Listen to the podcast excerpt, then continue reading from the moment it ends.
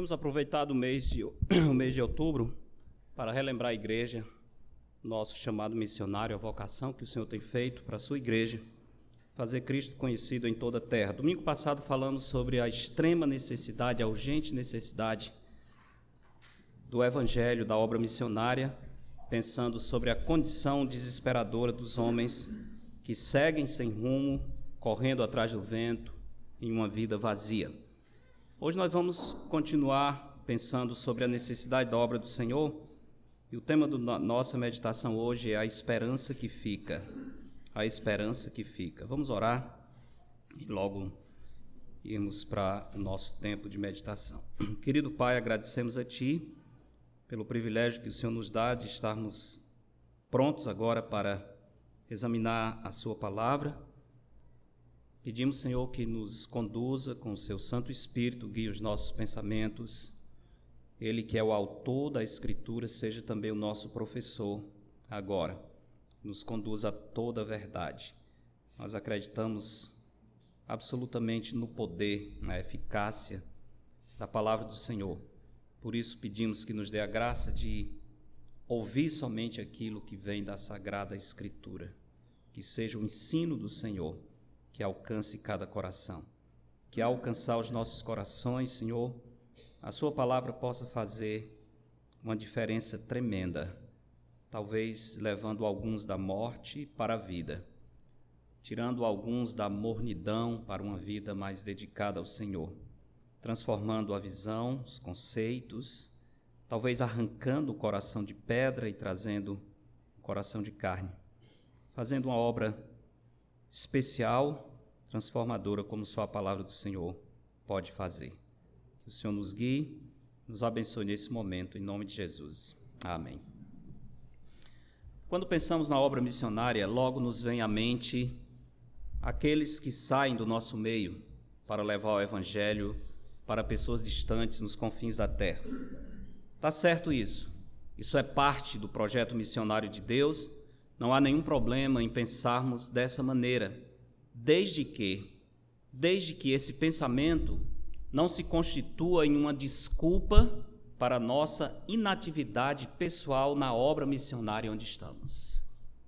Se pensarmos em missões somente como aqueles que foram e esquecermos que nós somos os missionários que ficam, o nosso conceito de missões não está bíblico.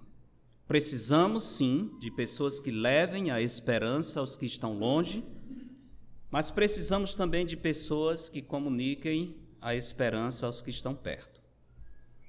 A história da libertação do endemoniado gadareno mostra que Jesus pensa em missões não apenas na perspectiva das pessoas que saem, mas também na perspectiva daqueles que ficam e anunciam o evangelho onde estão. A necessidade espiritual é um fato universal a Escritura diz: o mundo inteiro jaz no maligno. O mundo inteiro jaz, é muito forte o verbo jazer, a ideia de estar morto, sepultado. O mundo inteiro jaz no maligno. 1 João 5,19. O reconhecimento de que Satanás é o príncipe deste mundo deveria nos mover à ação urgente. O diabo que veio somente para matar, roubar e destruir, continua fazendo isso e fazendo de modo muito intenso nos nossos dias. Já faz tempo que os homens, mesmo os ateus, desistiram da utopia de que podemos criar uma sociedade boa a partir da base de bondade que há no próprio homem. Isso é impossível, por várias razões, entre elas por causa do espírito que atua nos filhos da desobediência.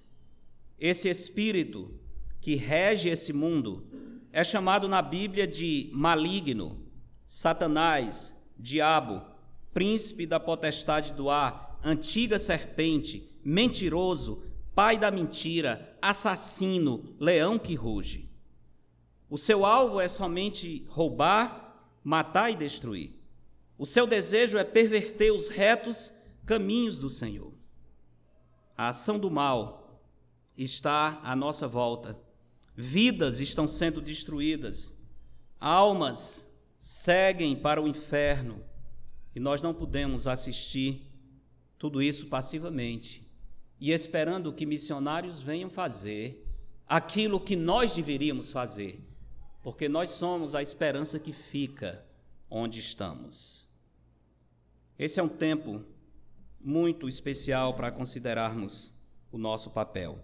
Vamos abrir as nossas Bíblias em Marcos, capítulo 1. Desculpe, Marcos capítulo 5. Marcos capítulo 5, versos 1 a 20.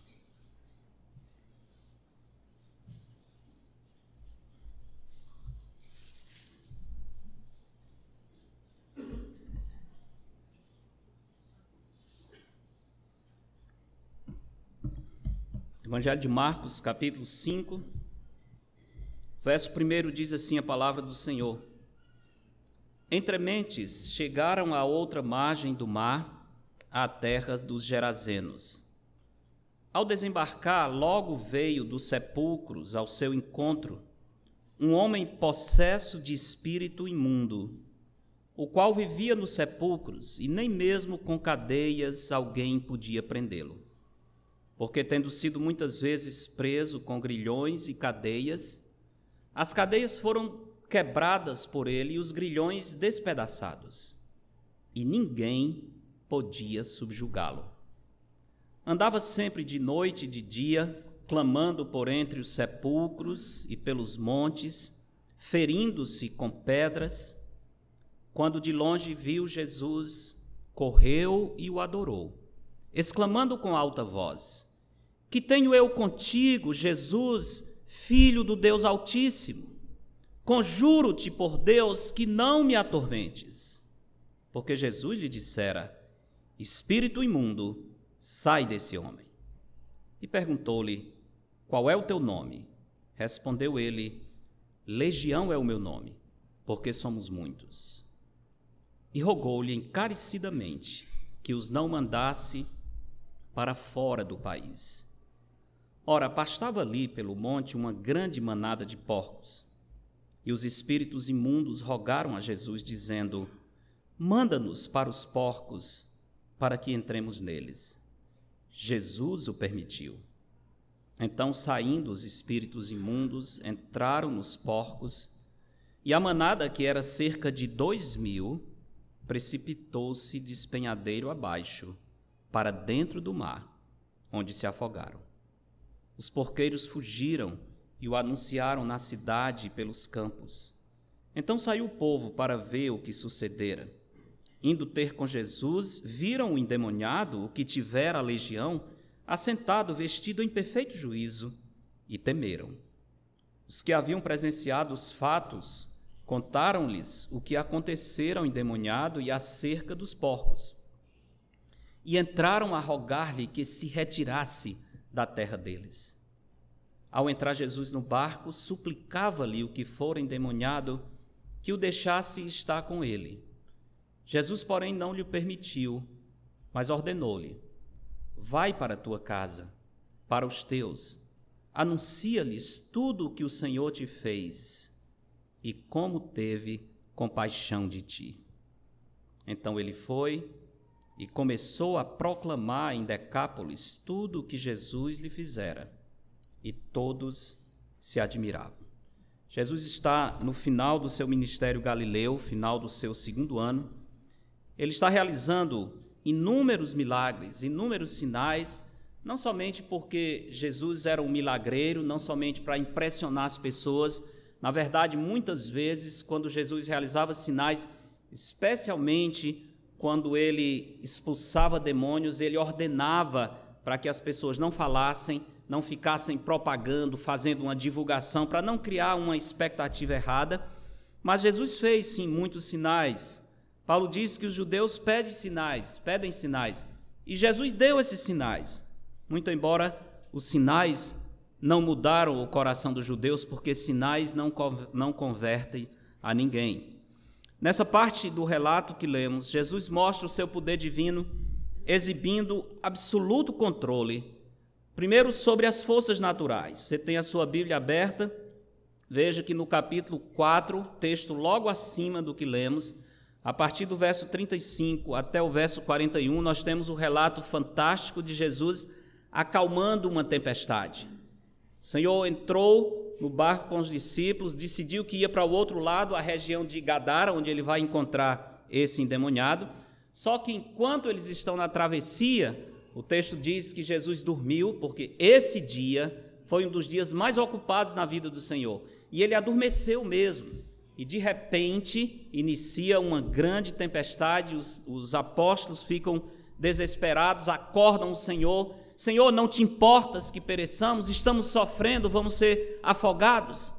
E a Bíblia diz que o Senhor levantou-se, olhou para o mar com a autoridade de alguém que olha para uma fera, um domador, e disse: Acalma-te e emudece. Com a sua palavra de ordem, o texto diz que imediatamente o vento se aquietou, como se o vento fosse uma fera violenta com aquele barulho ensurdecedor, ameaçando os, os apóstolos. E Jesus, com autoridade divina, diz para o vento: Acalma-te, emudece, cala a boca. Imediatamente o vento se aquieta, o texto diz: fez-se grande bonança. E os discípulos, assustados, perguntaram: Quem é este que até o vento e o mar lhe obedecem?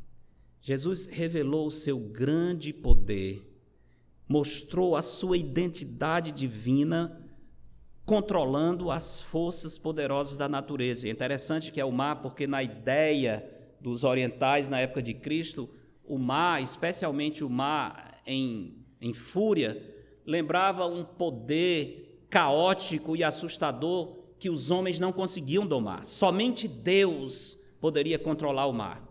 E Jesus controla o mar, uma indicação de que ele é Deus. Mas não somente o Senhor mostra poder sobre as forças naturais, no texto que lemos, Jesus mostra sua autoridade sobre o mundo espiritual, sobre os demônios. Logo em seguida, o Senhor mostra sua autoridade sobre as doenças, ele vai curar uma mulher hemorrágica. E logo em seguida, ele mostra sua autoridade sobre a morte, quando ressuscita a filha de Jairo vários sinais nesse momento para indicar que Jesus é realmente o Messias prometido. O texto que queremos meditar, Marcos capítulo 5, de 1 a 20, nos ensina que a alegria da salvação deve nos mover a anunciar a misericórdia do Salvador. A alegria do, da salvação deve nos mover a anunciar a misericórdia do Salvador. Por quê?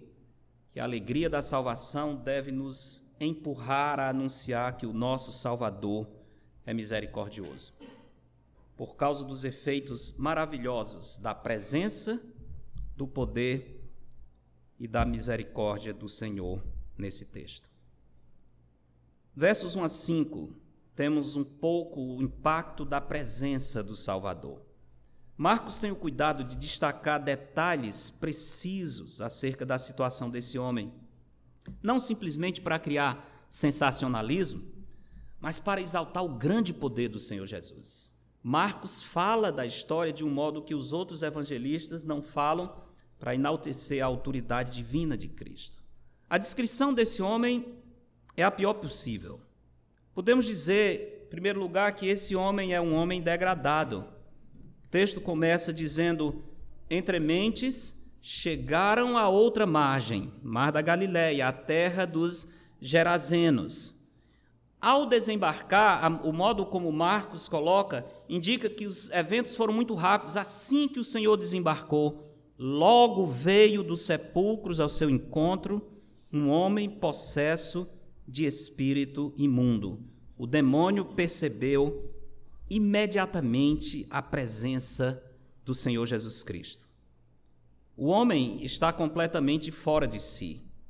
Ele está controlado por um espírito imundo. Ele não está agindo conscientemente, ele perdeu a consciência de si. Interessante o modo como o espírito maligno atua na vida das pessoas que, eles, que ele domina é muito diferente do modo como o espírito de Deus atua. O espírito maligno se apropria e anula a personalidade de uma pessoa que é possuída. Os demônios são como parasitas que se grudam à mente, à alma de uma pessoa. O seu alvo é somente explorar, degradar, abusar e depois matar o seu hospedeiro.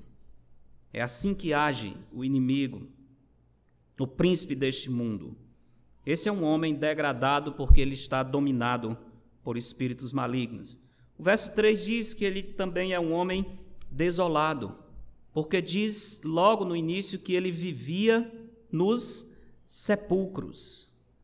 Aqui dá um destaque para a sua condição de isola, isolamento, de ostracismo social, por causa da situação de imundície em que ele vive. Vivia entre os sepulcros. É muito comum naquele tempo, ainda hoje, se você visitar essa região, os sepulcros eram cavados nas rochas, especialmente um determinado tipo de rocha mais mais macia, mais fácil de escavar. E nessa região de Gadara, aliás, ao redor de todo o mar da Galiléia, só existe um local onde existe esse tipo de rocha e um abismo que, que pode ser o local onde aconteceu esse evento. Tive, eu, era para ter trazido a foto do local, mas fico devendo. Somente um local onde você vê claramente que dali os porcos podiam ter sido lançados dentro do mar. Embaixo, por causa do tipo de rocha, eles escavavam grandes buracos, cavernas, e ali eles sepultavam os mortos. Eram lugares considerados imundos, mas era exatamente aí onde esse homem vivia, e por isso as pessoas até evitavam o local. Um homem completamente desolado, um homem que quase nem é homem, porque ele está completamente dominado pelo demônio. Ele é um homem dominado de uma maneira impressionante. O texto diz que muitas vezes tentaram prendê-lo com grilhões e cadeias. O verso 4 diz: tendo sido muitas vezes preso com grilhões e cadeias, as cadeias foram quebradas por ele e os grilhões despedaçados. É impressionante a força descomunal que esse homem tem, que não é dele. Na verdade, é uma força que o demônio confere a essa pessoa. Não sei se você já teve a triste surpresa de ver alguém possuído por demônio. Não é coisa agradável, bonita. Uma vez na vida eu tive a, a experiência de ver, é algo muito feio. Mas uma coisa que se destaca é a força física inexplicável que uma pessoa possuída por Satanás tem. Às vezes, uma pessoa pequena, fraca, no caso, eu, eu vi uma mulher baixinha, fraquinha, três, quatro homens não conseguiam segurá-la. Ela tinha uma força simplesmente incrível. O caso desse homem, eles prendiam com grilhões. O que, que são grilhões? Seriam uma espécie de algemas, às vezes feitas de metal, às vezes feitas de corda, mas muito resistente, com as quais se imobilizava as pernas, os pés, às vezes as mãos, mas para esse homem, essa, essas algemas não significavam nada. O texto diz que ele despedaçava simplesmente como quem está se livrando de palha. Uma força física diferente, terrível, que é dada pelo próprio diabo para aquela pessoa a quem que está sendo possuída pelo demônio. O diabo proporcionava então a esse homem esse tipo de liberdade que levava à morte. É curioso. Ele se livrava das cadeias, mas era uma liberdade que na verdade não significava vida. Era uma liberdade que levava à morte. O verso 5 diz que esse homem é completamente desesperado. Ele andava sempre de noite e de dia. Veja, não tem descanso, ele não dorme, ele não come. É muito triste o que o diabo faz com a pessoa, ele degrada. Satanás é, é, é um senhor mau. Satanás é assassino. Ele não tem a misericórdia. Ele se apropria das pessoas. Ele degrada, ele extrai tudo o que é possível e leva a pessoa à morte. pior do que isso, leva a pessoa ao inferno, à perdição eterna. É muito triste saber que o príncipe deste mundo tem sob o seu controle tantas pessoas e tantas pessoas à nossa volta. É muito triste saber que o Deus desse século tem cegado pessoas que estão do nosso lado. Quem é que vai avisar a estas pessoas que há esperança em Cristo? O diabo estava destruindo completamente esse homem. O verso 5 diz que ele andava sempre de noite e de dia, não tem descanso, não dorme, clamando entre os sepulcros. O verbo clamar fala de gritos ininteligíveis, gemidos muito altos, como se fossem grunhidos de animais. Esse homem ficava exprimindo esses sons terríveis. E mais do que isso, diz que ele clamava por entre os sepulcros, pelos montes, ferindo-se com pedras. Me chamou a atenção esse detalhe. Ferindo-se com pedras. Isso é mais uma atividade de Satanás sobre as pessoas que ele domina. É uma evidência de que o diabo está por trás desse ato de autoflagelação. Autoflagelação. Esse homem usava pedras afiadas como se fossem lâminas. O verbo cortar, a ideia de se retalhar. Ele passava essas pedras afiadas no seu corpo. E é curioso que ele é feroz como um animal. Os sons que ele exprime são assustadores, as pessoas têm medo dele. Isso lembra o leão que ruge, que também assusta as pessoas. Não sei se os irmãos sabem, devem saber, porque isso é tão comum hoje. Mas hoje um dos grandes problemas com jovens é uma prática parecida com essa. Pessoas que se cortam, que ferem a si mesmos. Já, já ouviram falar disso? Está, é, é uma epidemia, praticamente. Professores que trabalham com jovens e adolescentes estão vendo isso todo o tempo. Jovens que estão ferindo a si mesmo. Na verdade, muitas pessoas famosas têm ido à mídia confessar que em algum ponto da vida eles tiveram essa prática terrível. No meio do movimento de aconselhamento bíblico já existe muita literatura e muita pesquisa sobre isso, o que fazer para ajudar pessoas que praticam esse ato de autoflagelação. Um autor escreveu um, pouco sobre isso e ele tenta definir o que significa o ato de alguém ferir a si mesmo? O que, é que as pessoas que se cortam, que se ferem, fazem?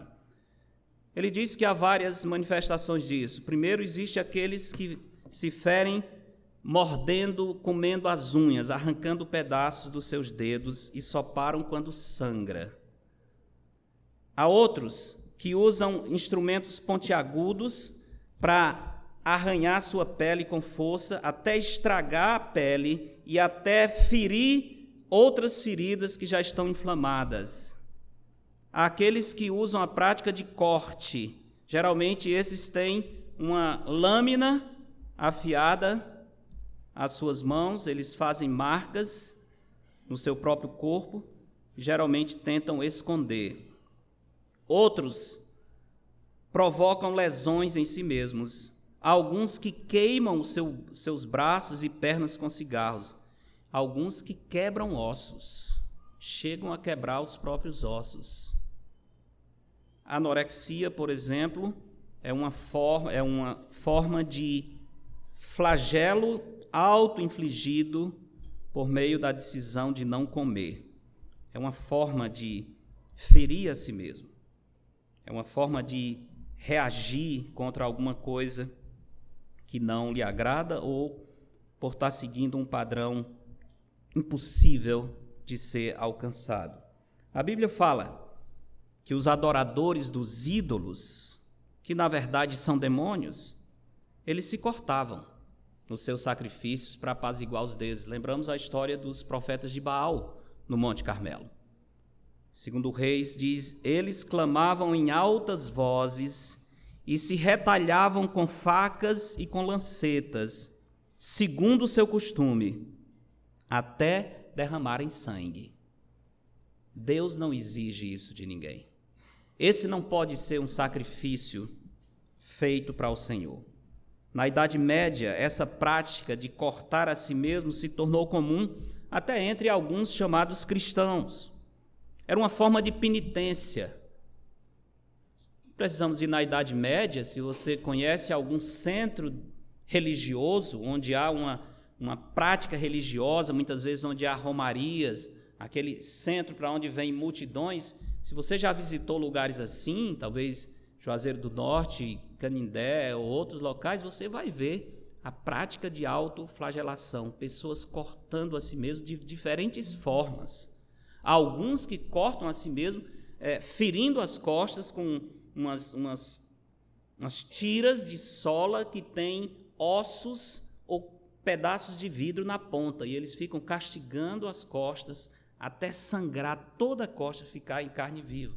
São chamados penitentes, derramando sangue. Nas Filipinas, alguns são crucificados na, durante a, a semana da paixão, literalmente furando as mãos e vão para uma cruz, também como uma forma de penitência. Os adoradores do hinduísmo há casos em que eles andam sobre brasas vivas com os pés descalços, ou sobre cacos de vidro. Curiosamente, alguns deles não se cortam nem se queimam. É algo diabólico, infernal, que você não tem explicação. Mas é isso que acontecia com esse homem. Esse é o nosso mundo, irmãos, onde o Deus desse século tem tentado destruir as pessoas. Do que eu conheço, a pessoa que se corta usa, usa essa prática para punir a si mesmo. Às vezes é uma forma de aliviar a sua ira, às vezes ela está revoltada, é uma forma de mudar os seus sentimentos, às vezes fazem isso para ganhar controle, às vezes se cortam para dizer ninguém me escuta, então eu vou cortar a mim mesmo, uma forma de me vingar das pessoas que não querem me dar atenção. É uma forma de expressar a sua dor. E há casos já registrados de jovens que têm essa prática e terminaram perdendo a vida porque cortaram profundamente sobre uma veia importante e não tiveram como estancar o sangue. É estranho pensar nisso. Por que, que alguém iria cortar o seu próprio corpo? fazer da dor o seu amigo. Imagina isso. Só pode ter uma influência espiritual do mal. Deus não age assim. Deus não destrói o nosso corpo. Deus cuida e nos ordena cuidar do corpo, porque é o templo do Espírito Santo. Precisamos ser ágeis, irmãos, ou vamos chegar muito tarde. Quando chegarmos, não teremos como socorrer algumas vítimas do diabo. Já tive a experiência de tentar ajudar uma jovem que estava se cortando. A nossa conversa, ela foi muito clara em dizer que ela sabia bem o que estava fazendo e tinha consciência de que aquilo era algo do diabo, que ela podia morrer, que aquilo não era de Deus, mas que ela queria continuar fazendo.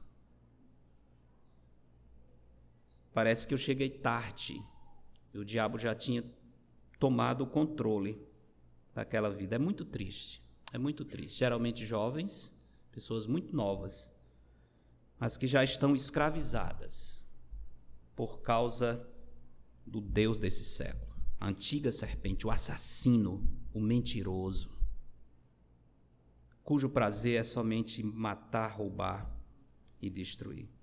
Pergunta é: quem vai levantar a voz para anunciar que existe uma esperança para aqueles que estão dominados pelo diabo.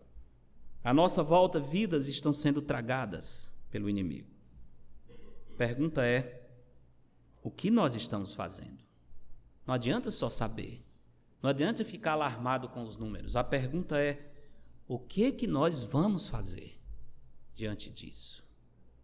Provérbios 24, 11 diz: Livra os que estão sendo levados para a morte e salva os que cambaleia indo para serem mortos.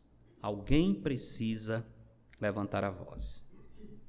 É muito triste a situação de um homem dominado por Satanás. Mas, irmãos, não pensemos que o fato de uma pessoa não viver como esse endemoniado gadareno significa que essa pessoa está livre do poder do maligno. Jesus falou com homens que não se cortavam, não viviam em sepulcros, eram homens respeitáveis e religiosos, e ele disse: Vós sois filhos do diabo, que é o vosso pai, quereis satisfazer-lhes os desejos. Ele foi homicida desde o princípio, jamais se firmou, na, se firmou na verdade, porque nele não há verdade. Quando ele profere mentira, fala do que lhe é próprio, porque é mentiroso e o pai da mentira. Onde há mentira, onde há falsidade, onde há hipocrisia, aí está o domínio de Satanás. Aí está a presença clara da antiga serpente. Falando a Judas, que estava entre os apóstolos, que nunca se cortou, nunca viveu entre sepulcros. João 13, 2 diz: Durante a ceia, tendo já o diabo posto no coração de Judas, Iscariotes, filho de Simão, que traísse a Jesus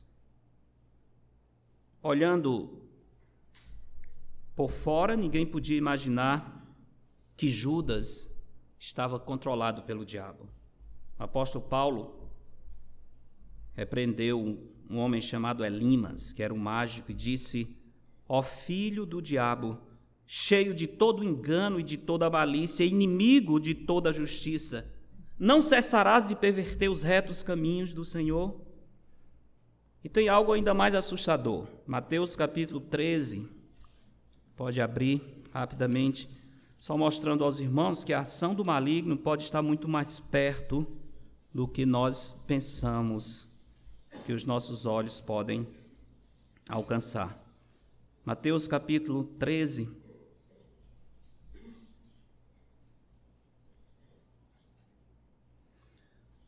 verso 36 diz: Então, despedindo as multidões, foi Jesus para casa. E chegando-se a ele, os seus discípulos disseram: Explica-nos a parábola do joio do campo. E ele respondeu: O que semeia a boa semente é o filho do homem. O campo é o mundo. A boa semente são os filhos do reino. O joio são os filhos do maligno. Interessante isso, os filhos do maligno, semelhante àqueles que Jesus diz em João 8, filhos do diabo. O inimigo que o semeou é o diabo. A ceifa e a consumação dos séculos e os ceifeiros são os anjos. Pois assim como o joio é colhido e lançado ao fogo, assim será a consumação dos séculos. Interessante isso. No meio do trigo, o diabo vai semear o joio. Os filhos de Satanás estarão presentes no meio dos filhos de Deus. Até quando? Até a consumação dos séculos. Eles são tão parecidos que é difícil distingui-los às vezes. O diabo está agindo, está muito mais perto de nós do que nós pensamos. Fiquemos atentos, irmãos, Lembremos, Paulo disse: nós não podemos ignorar os desígnios de Satanás. Mas a presença de Cristo começa a mudar essa situação e nós precisamos levar a presença do Senhor aos perdidos. Voltando ao nosso texto em Marcos 5, vejamos a manifestação do poder do Salvador. Marcos 5, verso 6 diz: quando de longe viu Jesus, correu e o adorou. É interessante isso aqui. Apesar da degradação do homem, a aproximação de Jesus começa a mudar uma vida aparentemente sem jeito. Quem é que poderia imaginar que esse homem, no estado em que ele vivia entre os, entre os sepulcros, se cortando, despido, com a força descomunal, que ninguém se aproximava dele, quem poderia imaginar que haveria salvação para um homem dessa natureza? Mas Cristo pode. Com Cristo não existe caso perdido. E o Senhor vem com a sua presença poderosa e começa a mudar essa história. Veja a reação dos discípulos no capítulo 4, verso 41, depois que o Senhor acalma o vento, o texto diz: E eles, possuídos de grande temor, diziam uns aos outros: quem é este que até o vento e o mar lhe obedecem. Deus faz a mesma coisa na vida de pessoas. E você poderá encontrar alguém que a vida foi transformada de um modo tão grande, que a Bíblia diz que nasceu de novo, que aqueles que conheceram antes vão dizer: quem foi que fez isso? Como é que essa vida foi transformada? Poder de Deus. Poder do Filho de Deus, que é imensurável.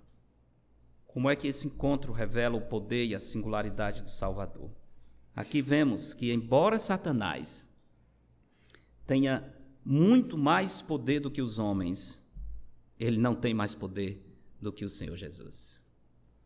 Essa é uma coisa muito boa, porque as pessoas que não conhecem o Senhor vivem com medo do diabo, assustados, com medo de despachos, de, de mal olhado, de, de maldição e de trabalhos e tal.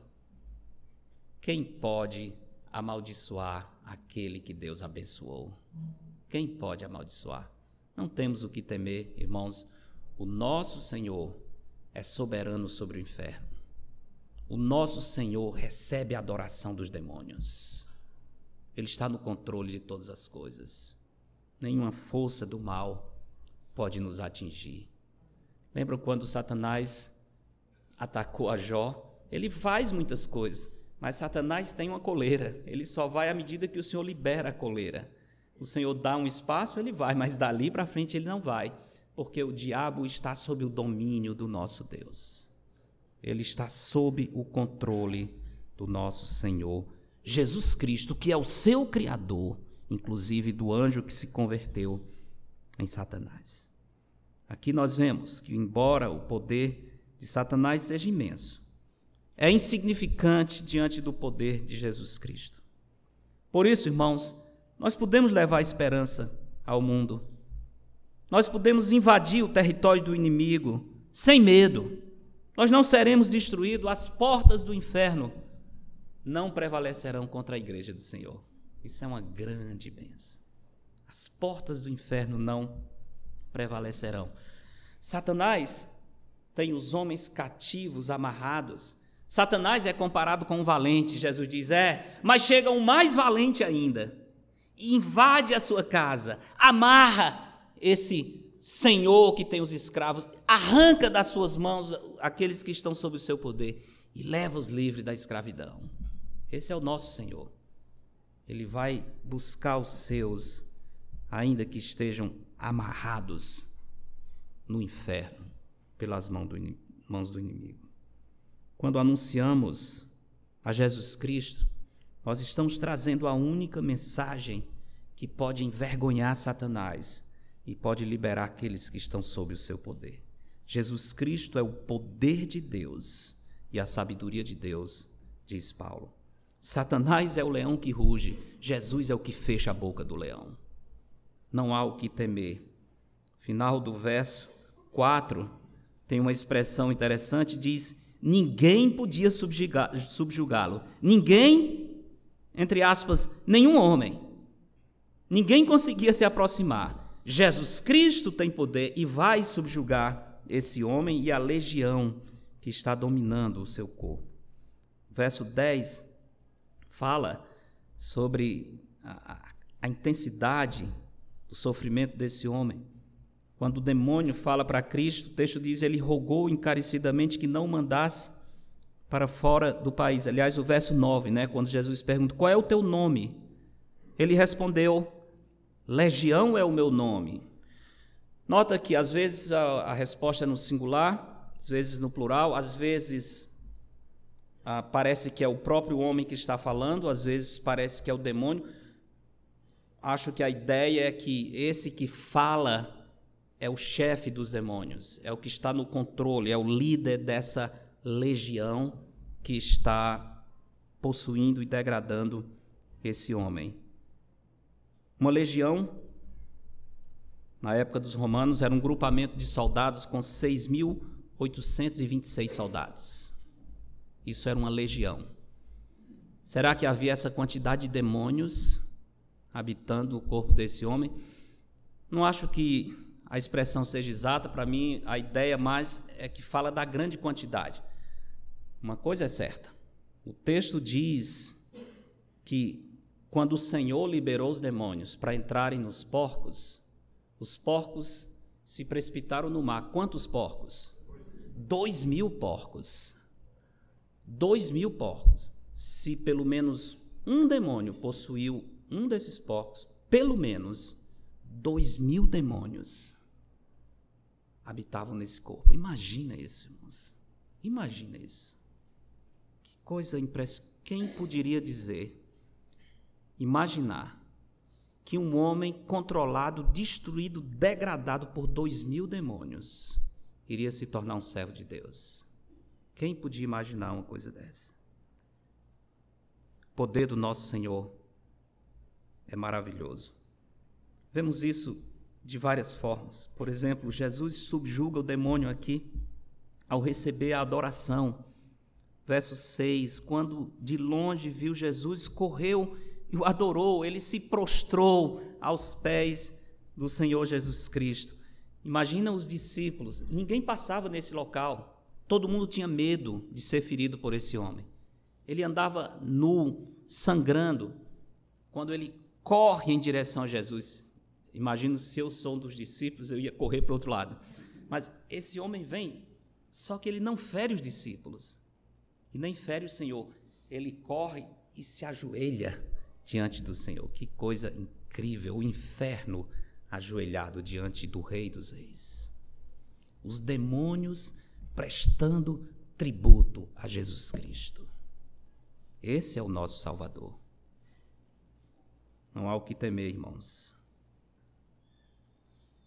Demônios são subjugados claramente quando eles adoram o Senhor Verso 7 mostra que eles têm medo, eles têm temor do Senhor. Exclamando com alta voz, eles dizem: Que tenho eu contigo, Jesus, Filho do Deus Altíssimo. Jesus, Messias prometido.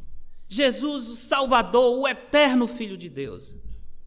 Os demônios têm um conhecimento melhor da doutrina de Cristo que algumas pessoas, né? que negam que Jesus é Deus. Eles exclamam em alta voz: O que temos nós contigo, Senhor? Nós somos de dois reinos diferentes. Nós não temos relação nenhuma. Eles estão mais ou menos dizendo: Senhor, não mexa conosco. Nós não estamos no mesmo time. Nós não temos nada em comum. Medo, temor, o demônio tenta evitar que Jesus mantenha a ordem de deixar o corpo do homem, porque o texto diz no verso 8, porque Jesus lhe dissera, isso é, antes que eles se ajoelhassem, o Senhor já tinha ordenado: espírito imundo sai desse homem. Eles então estão tentando evitar que Jesus mantenha essa ordem. Aqui nós temos os demônios humilhados, mas ainda temos uma tentativa maligna de ganhar alguma vantagem em se livrar do castigo. O texto diz que Jesus não tem nada em comum com, ele, com eles, eles reconhecem a sua divindade, mas eles ainda dizem assim: conjuro-te por Deus. Entende isso? Estão querendo que Jesus faça um, uma aliança, um juramento em nome de Deus, que não vai mexer com eles. Que pedido ousado do demônio para o próprio Senhor. Os demônios reconhecem que Jesus tem autoridade para julgá-los e lançá-los no abismo na hora em que ele quiser. Agora, qual é o medo desses demônios? Mateus capítulo 8, verso 29 nos dá uma indicação do que realmente assusta esses demônios.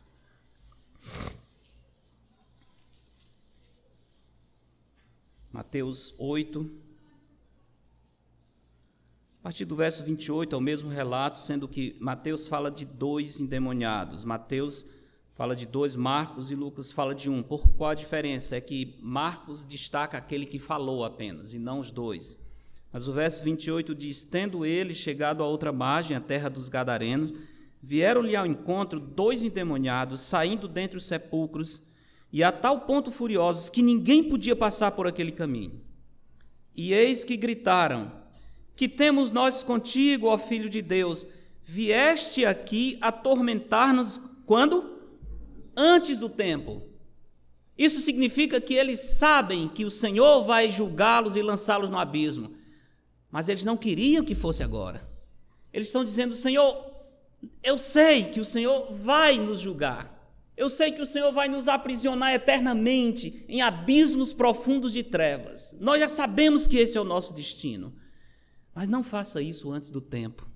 Não faça isso antes do tempo. Esse é o medo desses, desses demônios. O texto de Lucas 8 diz que eles rogavam-lhe que não os mandasse sair para o abismo. Não os mandasse sair para o abismo.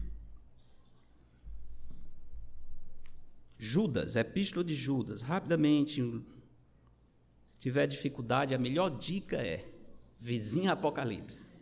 Um instantinho. Judas, um versículo bem interessante que explica o temor desses demônios. Judas.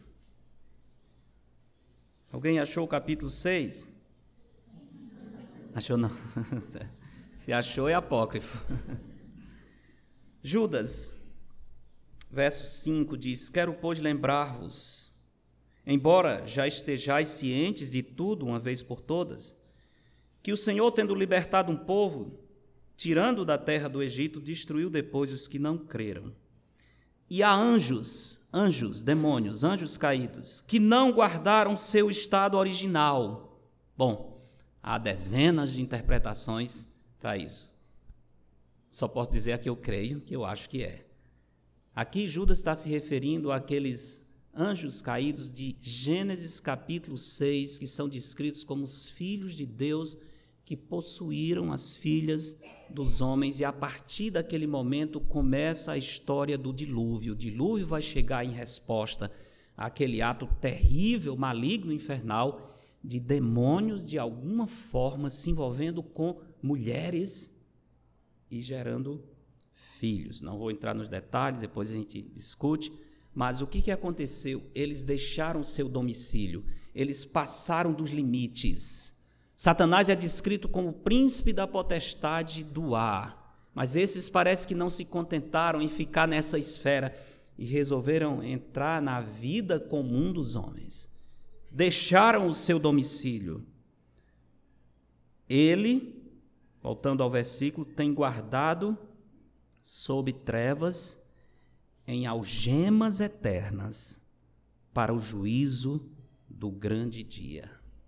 Esses foram julgados antes da hora. Foram antecipados antes da hora porque eles foram muito além, eles foram ousados demais nas suas investidas malignas e o Senhor antecipou o juízo deles.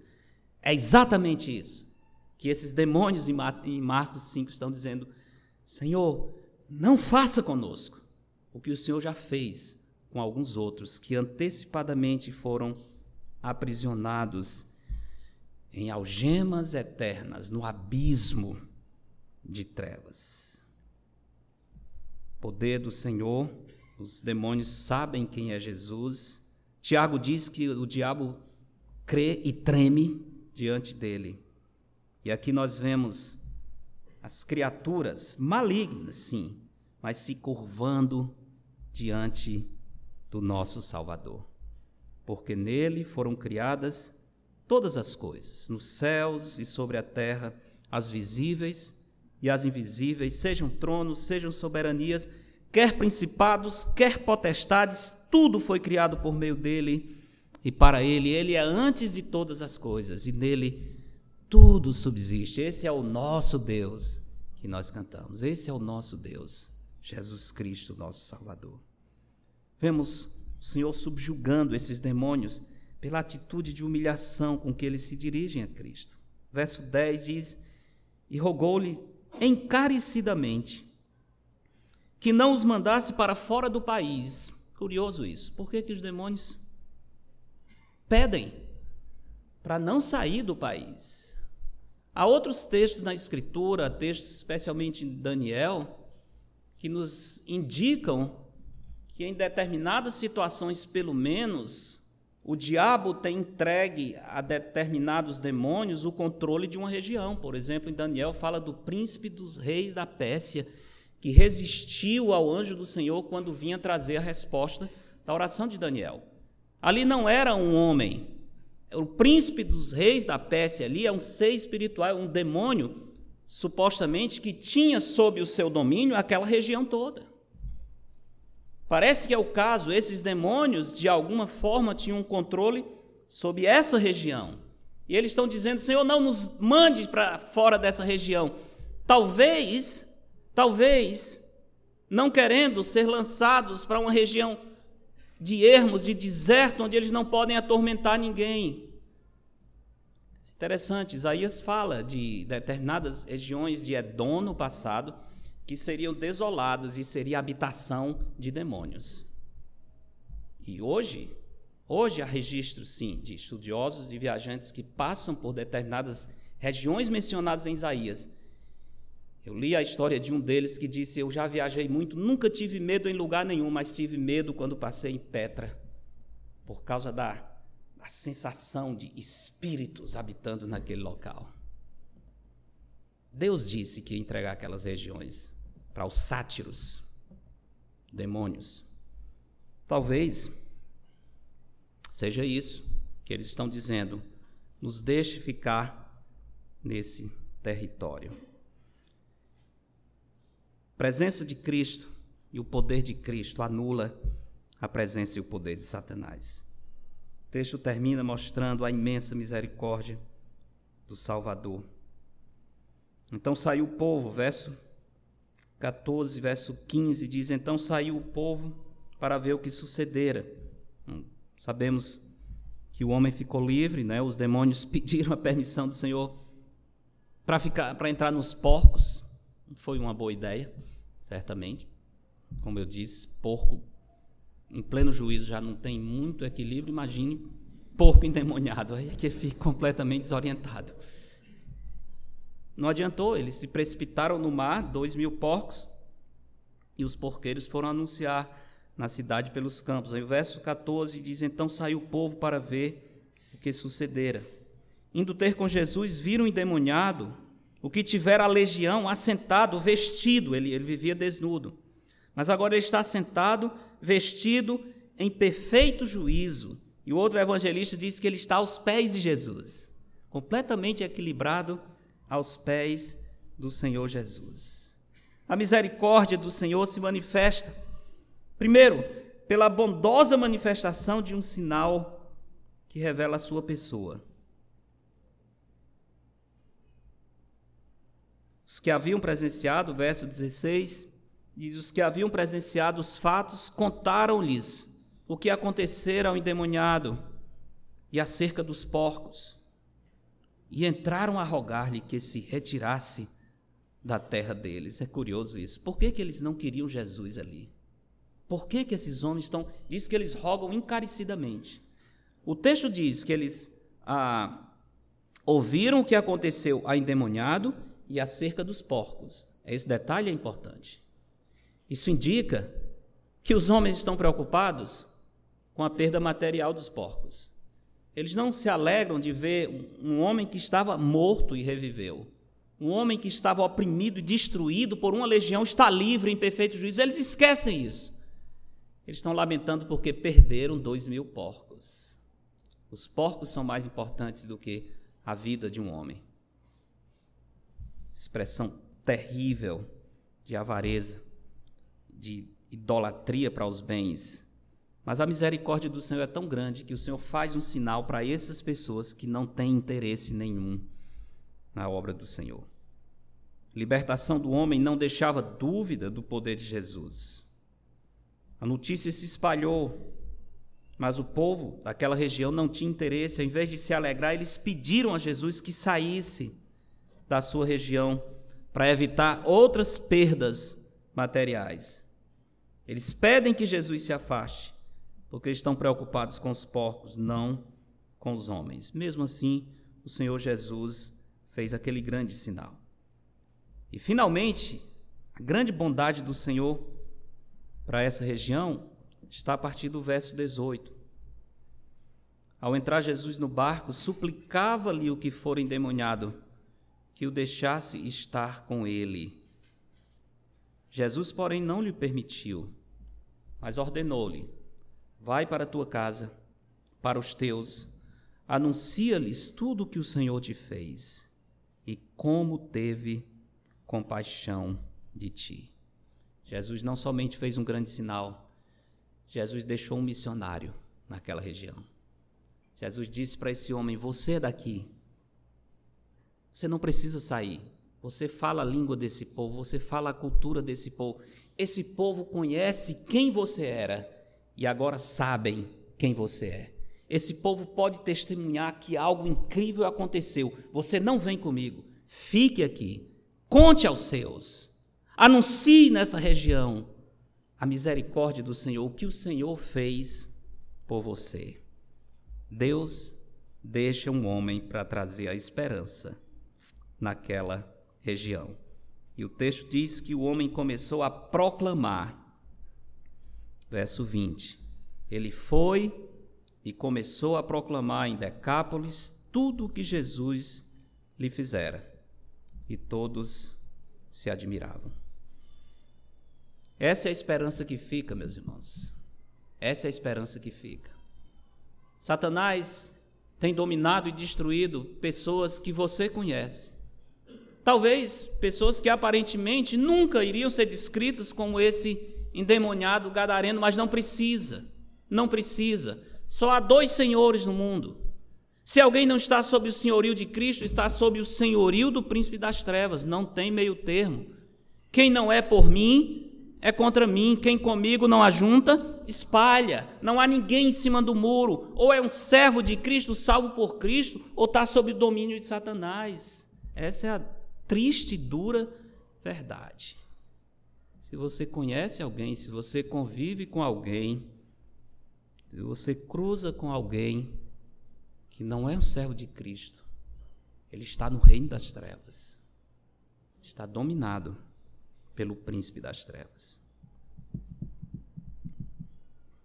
A pergunta é: estamos sendo os agentes da esperança que fica? Vamos enviar missionários para o mundo, mas não vamos falar de Cristo aqui? Será preciso os missionários voltarem para morar na nossa vizinhança, trabalhar conosco, para que as pessoas que estão perto de nós escutem que Jesus é o Salvador? Esse é o nosso dever. Esse é o nosso dever. Lembre-se, quando nos dispomos a anunciar o Evangelho, o Senhor vai conosco. Se o Senhor vai conosco, o poder do Senhor está conosco. A promessa do Senhor, eis que estou convosco todos os dias, até consumação do século. Abramos a nossa boca em favor dos que estão perecendo. Anunciemos o Evangelho para aqueles que estão mortos nos seus delitos e pecados. Por que, que não anunciamos? Não sei, há muitas explicações.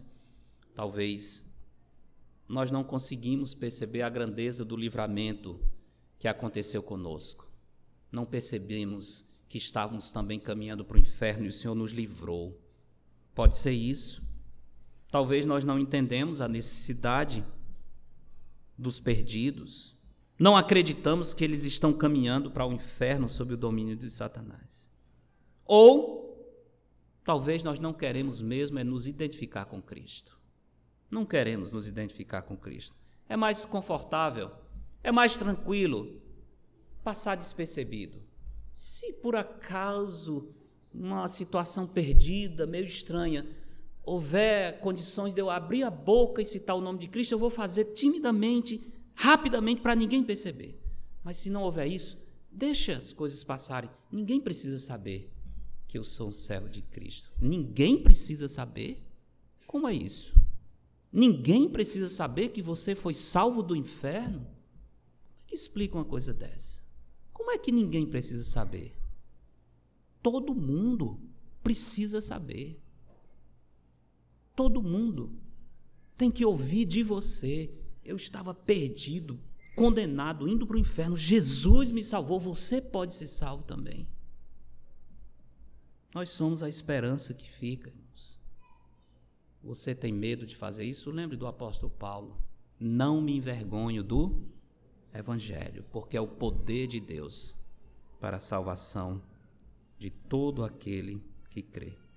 Que o Senhor nos acorde, nos faça abrir a boca e não nos permita esquecer que nós somos a esperança que fica. Vamos orar. Querido Pai, queremos agradecer ao Senhor pela lembrança que recebemos, que nós somos os teus mensageiros, Senhor. Nós somos a tua voz de salvação, nós somos aqueles que vão alertar a esse mundo perdido, imerso em trevas, degradado sob o poder do maligno, que existe esperança em Cristo. Que o Senhor nos use para fazer isso com ousadia, com alegria, com urgência. E possamos, Senhor, aproveitar as oportunidades para anunciar que Jesus Cristo é o Salvador. Pedimos que nos leve aos nossos parentes, amigos, todos aqueles que cruzarem o nosso caminho, que nós possamos tocar nas suas vidas com a mensagem do Senhor. Essa é a nossa oração em nome de Jesus. Amém.